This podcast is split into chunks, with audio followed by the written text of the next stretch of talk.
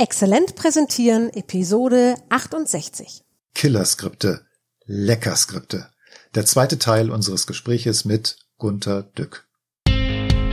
Exzellent präsentieren. Der Podcast für deine Kommunikation in eigener Sache. Du bist dir richtig, wenn du mit Kommunikation mehr erreichen willst. Wir sind Anna Momba-Hers Und Peter Klaus Lamprecht. Zusammen bieten wir dir über 60 Jahre Erfahrung in der Kommunikation. Wir ergänzen unser Wissen. Peter Klaus Lamprecht lernt von mir alles über Performance auf der Bühne Und Anna Momba-Heers lernt von mir alles über Medieneinsatz in Präsentationen. und wir freuen uns, wenn du dabei zuhörst. Moin, Anna. Hallo Petzel. Das wird schön heute. Ich freue mich richtig auf diese Episode. Genau, denn heute kommt der heiß begehrte zweite Teil unseres Gespräches mit Gunther Dück. Genau. Killerskripte. So schaltest du deine Zuschauer auf jeden Fall ab. Das, das erinnert mich an Death by PowerPoint. Da wird auch gestorben. Mit allem, was so gemeinhin unter Death by PowerPoint gemeint ist, kannst du Skripte im Kopf deiner Zuschauer triggern. Und die sorgen dann dafür, dass die Zuschauer auf jeden Fall abschalten. Aber Dück meint das eigentlich noch viel allgemeiner als nicht nur so für PowerPoint. Also nicht nur auf die Slides bezogen, ja. Wir haben jede Menge innere Haltungen, mit denen wir auf Vorträge oder auch auf Kollegen schauen. Und die beeinflussen dann, wie wir reagieren. Hm, Haltung, hast du gesagt. Aber ist, ist so eine innere Haltung ein Skript? Also so eine einprogrammierte Routine? Also für mich ist jemand, der eine Haltung hat, ein Mensch mit Charakter. Und da ist die Haltung doch über einen längeren Zeitraum gewachsen, oder nicht? Mit innerer Haltung verbinde ich erstmal gar keine Wertung. Ich kann ja auch körperlich eine krumme oder eine ganz aufrechte Haltung haben. Also einen miesen oder einen tollen Charakter haben. Ist eher sowas wie die Perspektive, mit der ich auf etwas oder jemanden schaue. Verständlich? Ja, Gunter Dück bringt ja auch das Beispiel von dem Politiker, der rhetorisch perfekt redet, wirklich gut argumentiert, aber in der falschen Partei ist. Der hat beim Publikum keine Chance, weil da natürlich ganz andere Skripte laufen. Genau. Solche Skripte haben wir wirklich zu allem Möglichen. Und es geht dabei immer sowas wie um grundsätzliche Fragen. Eigentlich nur um, ist es bedrohlich für mich oder finde ich das lecker? Das ist interessant, du hast lecker gesagt. Denn die Leckerskripte kann ich ja auch nutzen, um mit meinen Zuschauern in Resonanz zu gehen.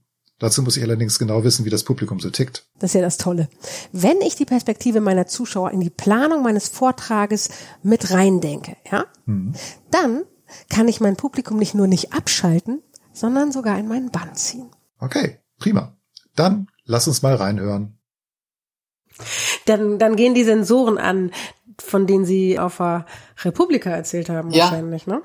Seit gestern sind die Sachen online und auch wenn ich nicht da sein konnte, was ich wieder sehr schade fand, habe ich ja gestern gucken können.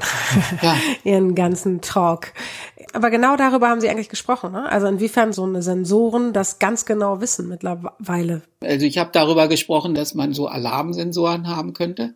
Der Traum ist, die Psyche eines Tiers oder die Funktionsweise eines Tiers zu erklären. Also wir hatten das mal als Mathematik versucht. Also wenn man sich vorstellt, dass ich einen Sensor habe mit ganz vielen Skripten dran, also praktisch der Sensor, der Sensor sagt, ist zu heiß und dann sagt der Aktor, also zieh dir was an. Und das macht man. So, das ist so ein ganz kleines Programm. Das heißt, zieh dir was an. Also die Entscheidung dazu. Das, das Gehirn ist dabei nicht wirklich involviert. Nee, das ist ein Automatismus, ist nur ein Skript. Oder wie Hallo bei der Rewe, ja, haben Sie die Deutschlandkarte? Das ist jetzt ein anderer Laden, aber äh, das ist sozusagen diese Dinge fast automatisch ablaufen und man könnte sich so ein Tier mindestens vorstellen, dass es so 10.000, also ein Tier braucht vielleicht nur 50 Sensoren, da bewegt sich was, da wird was hell und dann muss man irgendwas machen, ja, also da bewegt sich was, Igel krümmt sich zusammen, so. Und das sind so ganz kleine Skripte. Und die Idee war eigentlich mal in der Mathematik, dass äh, wir vielleicht 50 Prozent von den Menschen modellieren könnten, nicht durch Informationen, sondern nur, dass irgendwie was gemerkt wird vom Instinktsystem. Und dann macht es ein ganz kleines Skript und reagiert darauf. Und die Frage ist, ob es außerdem noch irgendwie das Gehirn wirklich braucht. Da gibt es so ein gelehrtes Buch von Kahnemann, der einen Nobelpreis dafür bekommen Ja. hat, Langsames Denken, Schnelles Denken. Und er sagt ja auch, dass das meiste unterschwellig so als Routine stattfindet. Und das meine ich jetzt mit diesen, ich wollte es jetzt noch ein bisschen besser als Kahnemann erklären. Mit den Skripten. Ja, also dass man so wie im Internet der Dinge lauter Sensoren an der Maschine Mhm. hat und dann sagt die, da ist was schief und dann muss man den, äh, weiß ich, beim Toast wird braun und dann muss ihn wieder ausstoßen oder, oder eine Sicherung schaltet das ab und so weiter. Und äh, das beschreibt eigentlich so biologisch so ein bisschen dieses System 1 von Kahnemann, also dass du immer Sensoren aufklappen, also da kommt mir ein Auto entgegen oder da muss ich aufpassen, da fällt jemand was hin oder ich muss was aufheben und so weiter. Ja, was unterschätzt wird beim Präsentieren, dass die Leute sozusagen Sensoren anhaben, die auf was lauern. Also es gibt Sensoren sozusagen, die reagieren, wenn es zu heiß ist, reagieren die. Ja. Und dann gibt es selbst aufgestellte Alarmsensoren, so wie Rauchmelder. Das ist so, werde ich umorganisiert oder will mir einer an meinen Bonus oder, oder kriege ich jetzt einen unliebsamen Job in dem Meeting aufgedrückt. Da muss man aufpassen, dass ich nicht irgendwas machen muss, was ich nicht will. So. Und da hat man, glaube ich, sowas, wenn man in so ein Meeting geht, lauter Sensoren, was kann mir jetzt alles passieren?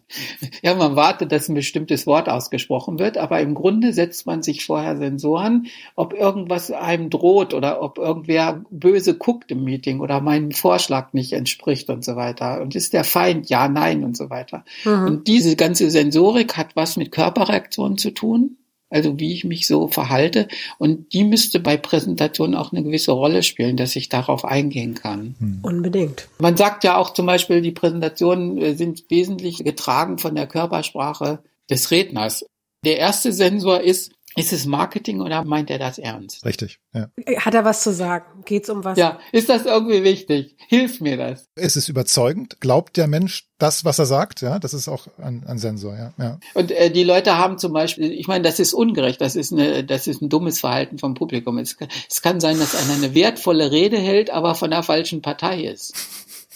Ja. Ja, dann hört man aber nicht zu, weil der ist jetzt als Person erledigt. Es gibt auch zum Beispiel Kritik, die kann absolut berechtigt sein, wohl formuliert sein, aber ähm, es ist von einem unsympathischen Menschen.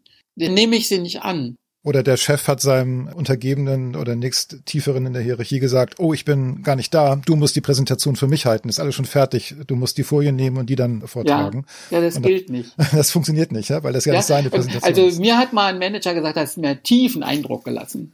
Ja, ja, also mein, mein Chef bei, bei IBM, General Manager, einer der früheren. Wissen Sie, was ganz Wichtiges ist in der Firma bei den Präsentationen immer zu wissen, was wirklich gewollt wird und was nicht. Und das ganz vieles sagen die Leute immer nur so als Pflichtübung. Also ihr müsst irgendwie, sagen wir, die Frauenquote hochfahren, Diversity, äh, die Zeckenimpfung und so weiter.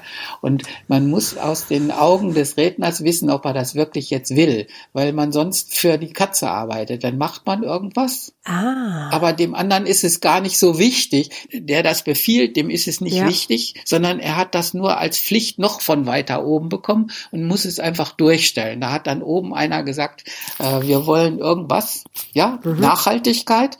Und dann gibt es eine ganze Welle von Kaskaden von Nachhaltigkeit und dann wird jeder verpflichtet, im nächsten Monat drei Nachhaltigkeitsprojekte oder Qualitätsvorschläge zu machen und so weiter. Das ist von ganz oben gekommen, aber die da unten nehmen es schon überhaupt nicht mehr ernst.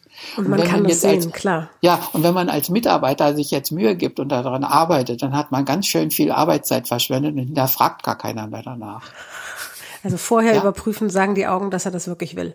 Ja, manchmal war eine gute Idee, einfach erst nach der dritten Mahnung irgendwas zu machen. Weil, weil sich, Ja. man sagt ja in Unternehmen, viele Dinge erledigen sich von selbst. Das liegt daran, dass vieles einfach durchgestellt wird, was nicht wirklich gewollt wird. Und man muss ein Gefühl dafür haben, was gewollt wird. Aha. Und wenn man selber was will, muss man es hinkriegen, das so rüberzubringen, als so zu präsentieren, dass es, dass das klar ist, dass man das will. Ja, also nur ein Beispiel. Ja. Ich bin ganz frisch irgendwann Cloud Manager geworden, dann kommt die Communication Abteilung, äh, wir müssen Ausbildung machen, also alle sollen in diesen Kurs rein. Und dann, dann schreiben die mir so einen Text, so einen Präsentationstext, wie alle das machen. Also Cloud Computing ist aller Munde. Die, insbesondere unsere Firma ist gut aufgestellt, wenn wir alle Cloud Computing machen. Und Cloud Computing ist so wichtig und so weiter und äh, bla bla bla bla bla. Und nach einer halben Seite Gunter Dück erklärt euch, wie das geht und kommt alle in das Telefonmeeting oder hört euch das an. Ja. Mhm. Und dann habe ich gesagt, also pass auf, äh, ich bin nicht so ein Executive, ich will gar nichts von euch selber geschrieben haben, das mache ich selber. Und dann sagen sie, das ist aber viel Arbeit. Sag ich, nein, ich schreibe einfach drauf. Leute, da ist jetzt die Belehrung zu Cloud Computing und ihr kriegt eine Stange zwischen die Hörner, wenn ihr nicht kommt. Dann haben sie gesagt, das hat noch nie einer gemacht. Ich sag, pass auf, der, das macht man so. Ich will das einfach, mhm. dass sie kommen. Und dann sagen sie, na gut, dann kommen sie. Ja. ja. also nicht, nicht, nicht so begeistert, aber so, so, Nö. man muss, und dann muss ich natürlich die Präsentation machen, dass sie sagen, ah, das ist interessant. Man kann das ja machen. Hm. Man muss sich wirklich überlegen, was man will und was sozusagen die artgerechte Kommunikationsplattform davon ist. Ja, man kann auch schreiben, pass auf, habt keine Angst, kommt einfach zu der Belehrung und ich habe schöne Folien, es ist interessant und selbst wenn ihr nicht gerade verkauft, habt ihr was fürs Leben. Kann ich ja, ja, versprechen, muss ich aber einhalten. Aber so ist die Kommunikation im Unternehmen nicht. Die Communication-Abteilung hat dann ihre so Standardtexte. Was ich jetzt total schön finde an Ihrer Geschichte ist, ich habe nämlich eine heimliche Frage an Sie. Ja. Die, die haben Sie gerade angefangen zu beantworten. Ich würde sie deswegen gerne nochmal nachlegen. Ja. Also die Art und Weise, wie Sie auf der Bühne stehen und ich kenne sie ja nur aus den Videos von der Bühne. Das ist sehr unterhaltsam, das ist komödiantisch, das hat was Verspieltes und sie haben einen guten Instinkt für so einen komödiantischen Moment. Und sie sind ein Philosoph. Ja. Äh, ich frage mich die ganze Zeit, wie hat das als Manager funktioniert? Das ist so meine geheime Frage. Ein bisschen haben Sie gerade angefangen, das zu beantworten. Offensichtlich auf der einen Seite sehr direkt, nämlich sonst gibt es eine Stange zwischen die Hörner. Und andererseits äh, aber auch die Frage, ist das immer so verstanden worden?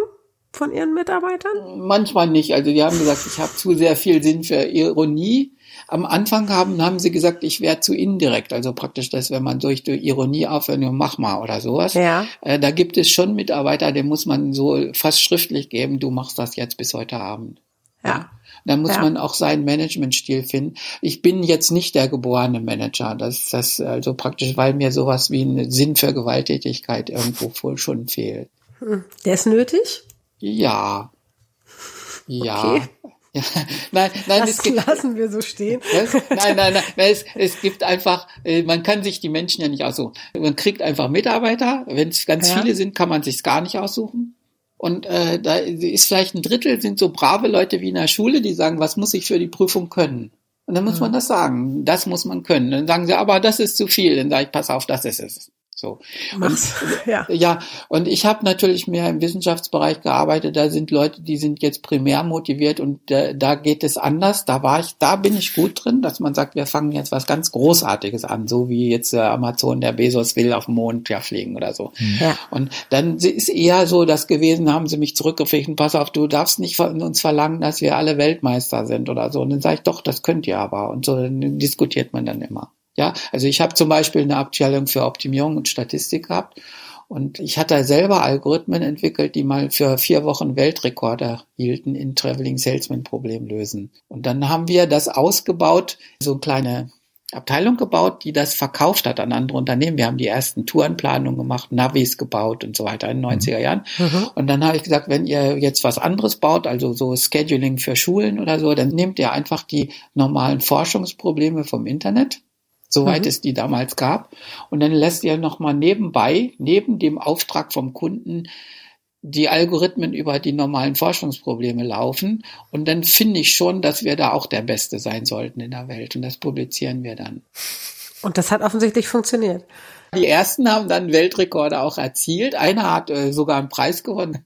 Also da gibt es so ganz äh, schwierige, also man kriegt Tennisbälle und soll die in ein Kubikmeter äh, Aquarium packen. Das ist ein ganz schweres Problem. Also äh, möglichst viele Tennisbälle in so einen Glaskasten reinzukriegen. Das ist eins der schwierigsten Probleme ever. Und das haben die mit unseren Algorithmen dann auch hingekriegt. Also die sind jetzt auch äh, ein, zwei, drei, vier Professor geworden und so weiter.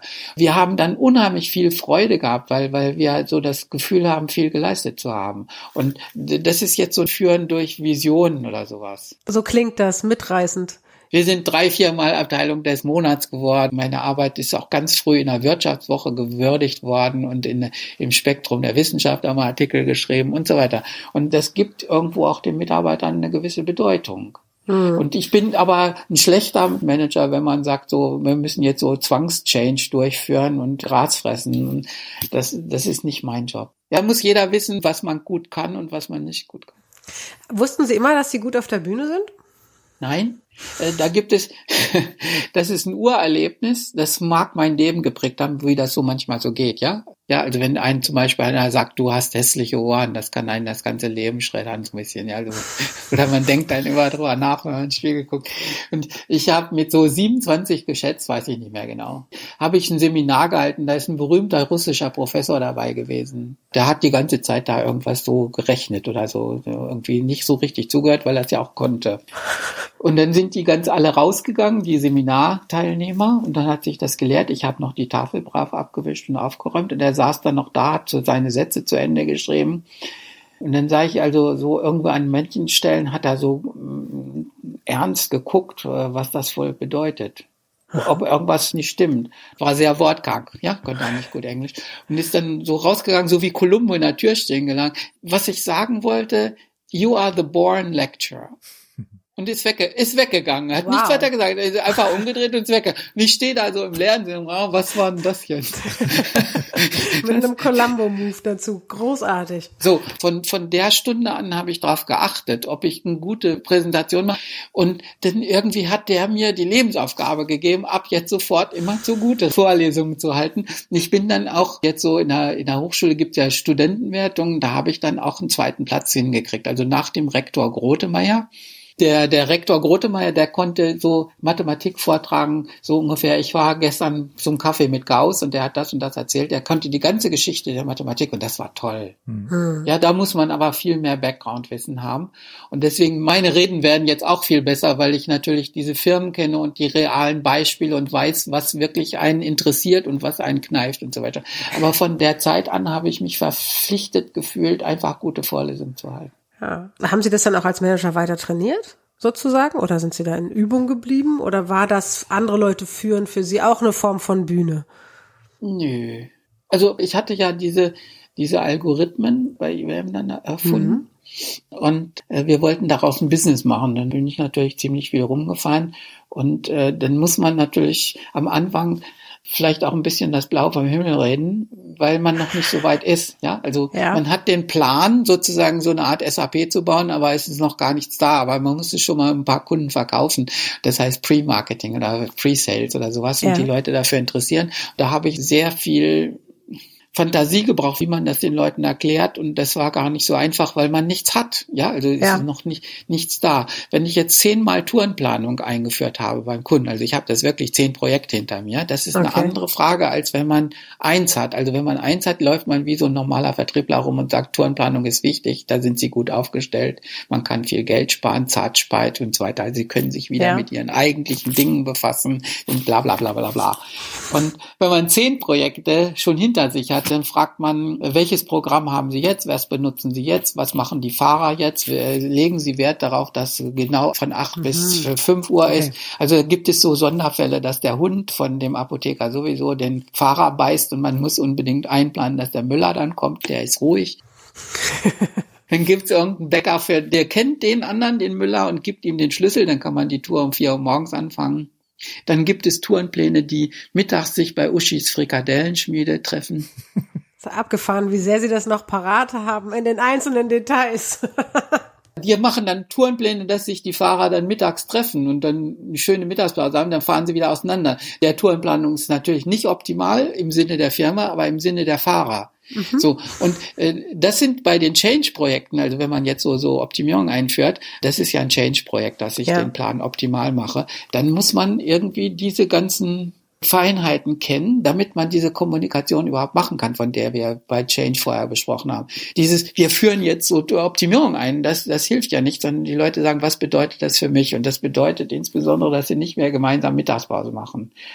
Da muss man sich vielleicht überlegen, ob man das fürs eigene Unternehmen so will oder nicht. Ja, ist besser. Wir haben manchmal so 20 Prozent gespart und dann ist es besser, man redet mit jedem Arbeiter, was da jetzt für ihn nachteilig wird und dann spart man eben nicht 20 Prozent, sondern 12 und dann sind aber alle friedlich. Ja. Und das wird, glaube ich, bei der Kommunikation vergessen. Also man kann erstmal eine Präsentation halten, worum es eigentlich geht. Und dann sagt man, pass auf, hinterher kommt jeder einzeln oder ich nicht, nicht, gar nicht darauf zählen, dass die hinterher Fragen stellen. Das tun mhm. sie nicht, weil die eigentlich zu weil die Sensoren schon auf Angst. Ja, die sind so so resignierte Tier, äh, Arbeitstiere, die fragen mhm. nicht. Dann geht man einfach hinten nach dem Meeting oder am vielleicht sogar vorher ähm, mit den Leuten und spricht einzeln, dann kriegt man die Feinheiten alle gesagt und dann macht man einen neuen Plan, wo die Feinheiten irgendwo entschärft sind. Ja, es geht immer um die psychologische Sicherheit der Unternehmen. Ja.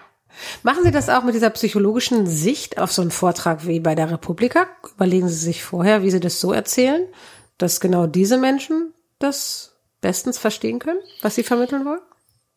Oder haben Sie da ein Gespür für? Ja, gut, äh, ich habe natürlich ein Gespür dafür, dass jüngere Leute sind. Bin jetzt vierte, fünfte Mal da. Mhm. Und da muss ich, ja, also, um ehrlich zu sein, darf ich gar nicht verraten. Nein, wenn, äh, bei der Republika habe ich ja ein bisschen freie Hand, was ich reden ja. soll. Ja, das ist nicht so, als wenn, wenn jetzt eine Firma sagt, ich soll über Change in die, sagen wir, für Energieversorgung oder so reden. Mhm. Ja, und, und nicht so gemein sein, dass ich finde, Elektroautos, man soll gleich Fuel Cell Auto bauen und nicht, ja da denke ich natürlich auch ein bisschen drüber nach, was die Leute bei den Videos sehen sollen. Also vor mir sitzen ja nur 1000 und das Video gucken 100.000. Ah, okay. Ja, ja. Also Sie denken von vornherein übers Video nach, auch mit. Natürlich. Cool.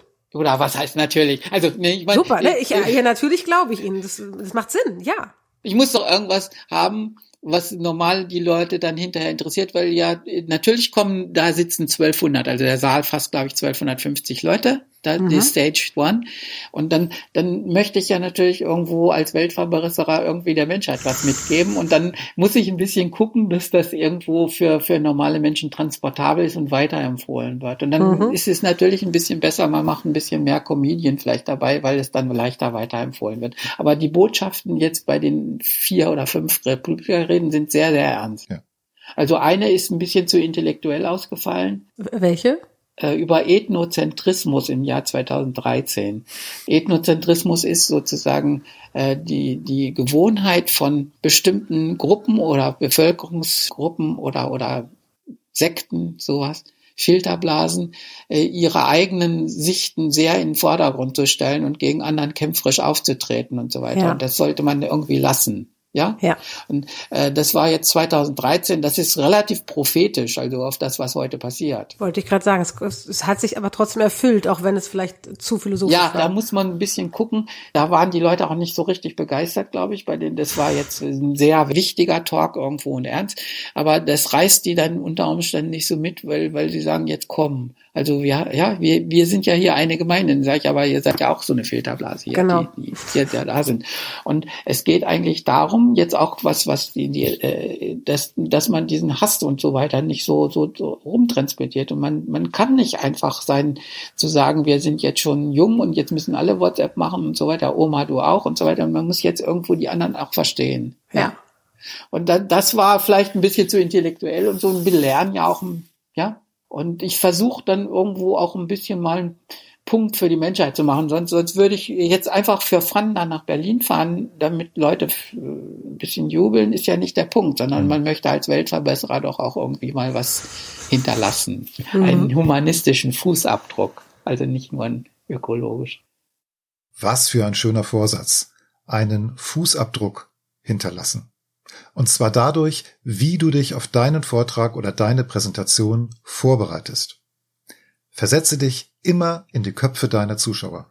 Beschäftige dich mit deinem Publikum, bevor du anfängst, deine Präsentation zu planen. Und vor allem, mach immer alles anders. Überrasche deine Zuschauer immer wieder aufs Neue und nutz die Leckerskripte deiner Zuschauer für das, was du erreichen willst. Das war der zweite Teil und ich weiß, es kommt noch ein weiterer Teil mit Gunter Dück. Ich bin super gespannt, denn das Interview ist ja schon echt ein bisschen länger her und ich weiß eigentlich gar nicht mehr, worüber wir noch so geredet haben. Mhm. Liebe Hörerinnen, lieber Hörer, wenn du mitbekommen möchtest, wann der dritte Teil unseres Interviews mit Gunter Dück rauskommt, dann abonnier doch unseren Podcast. Und wenn du bis hierher zugehört hast, dann hat dir vermutlich gefallen, was Anna und ich hier so machen. Magst du uns einen kleinen Wunsch erfüllen? Dann gib unserem Podcast bitte fünf Sterne und schreibe vielleicht einen kurzen Text dazu. Du hilfst uns damit wirklich sehr. Du findest uns bei Apple, Spotify, Google und sicher auch in deinem Lieblingspodcatcher. Neuerdings sind wir auch auf YouTube und dort findest du auch Videos von uns. Wir freuen uns wirklich sehr über deinen Support. Dankeschön. Also, bis in zwei Wochen. Tschüss. Tschüss.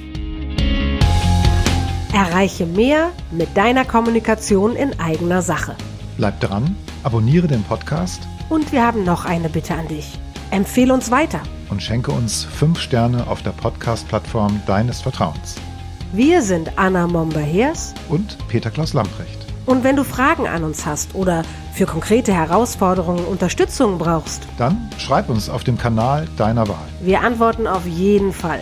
Denn gerade bei deiner Kommunikation in eigener Sache gilt, Besser geht immer.